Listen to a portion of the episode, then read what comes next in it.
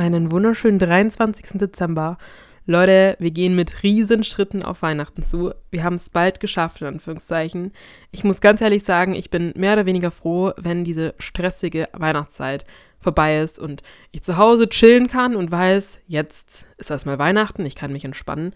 Weil diese Klausurenphase, dieses Geschenk, Geschenke besorgen heißt das und alles Mögliche, ich bin sehr froh, dass das jetzt erstmal so schnell nicht mehr kommt.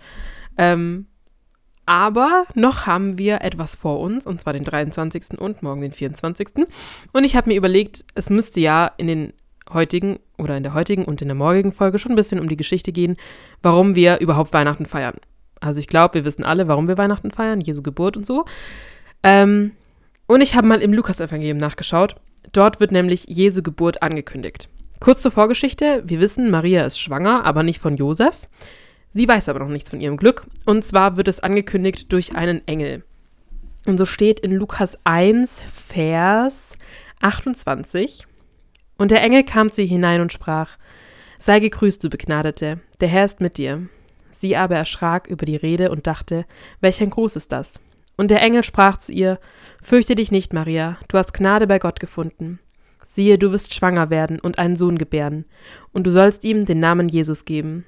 Der wird groß sein und Sohn des Höchsten genannt werden, und Gott der Herr wird ihm den Thron seines Vaters David geben, und er wird König sein über das Haus Jakob in Ewigkeit, und sein Reich wird kein Ende haben. Und ich finde irgendwie das so amazing, dass da einfach ein Engel zu Maria kommt und sagt, hey, du hast noch nie mit deinem Mann geschlafen, trotzdem bist du schwanger und zwar wirst du den Sohn Gottes gebären.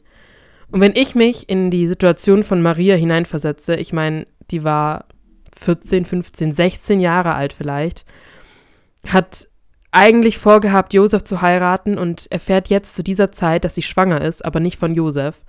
Ich kann mir gut vorstellen, wie es in ihr ausgesehen haben muss. Sie hat sich safe Fragen gestellt wie, ey, wie bringe ich das Josef bei, dass ich gerade schwanger bin, aber nicht von ihm? Beziehungsweise, wie soll er mir das überhaupt glauben, dass gerade ein Engel zu mir gesprochen hat, dass ich den Sohn Gottes gebären werde? Und das Interessante daran finde ich, dass sie nach einigen Rückfragen, wie das Ganze denn passieren konnte, wie Gott sie ausgesucht hat, sagt sie, Maria aber sprach, siehe, ich bin des Herrn Magd, mir geschehe, wie du gesagt hast. Und das finde ich so stark von Maria, einfach zu sagen, hey, da werden Sachen auf mich zukommen, ich werde wahrscheinlich Anfeindungen erleben von Menschen. Ich, es kann passieren, dass ich Josef, meinen Mann, verliere und trotzdem sagt sie hier, okay, wenn du mir sagst, dass der Sohn Gottes ist, dann werde ich ihn gebären und ich will die, also hier wird es übersetzt mit, ich will, ich bin des Herrn Magd, also ich bin quasi die Untergebene von Gott, ich will das, was Gott, ich will das vollbringen, was Gott von mir möchte gerade. Und das finde ich so heftig, dass hier die Geburt angekündigt wird und Maria so voll vollendete Tatsachen gestellt wird. Sie hat keine Chance, sich irgendwie dagegen oder dafür zu entscheiden. Und trotzdem sagt sie hier, okay, ich vertraue auf Gott, der wird es schon irgendwie gut machen.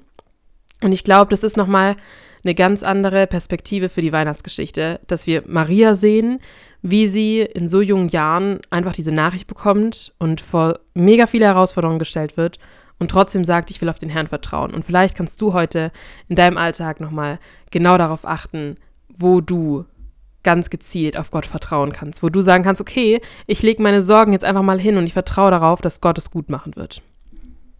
Ich wünsche euch jetzt einen wunderschönen 23. Dezember. Genießt letzt, den letzten Tag der Vorweihnachtszeit und hören uns morgen wieder.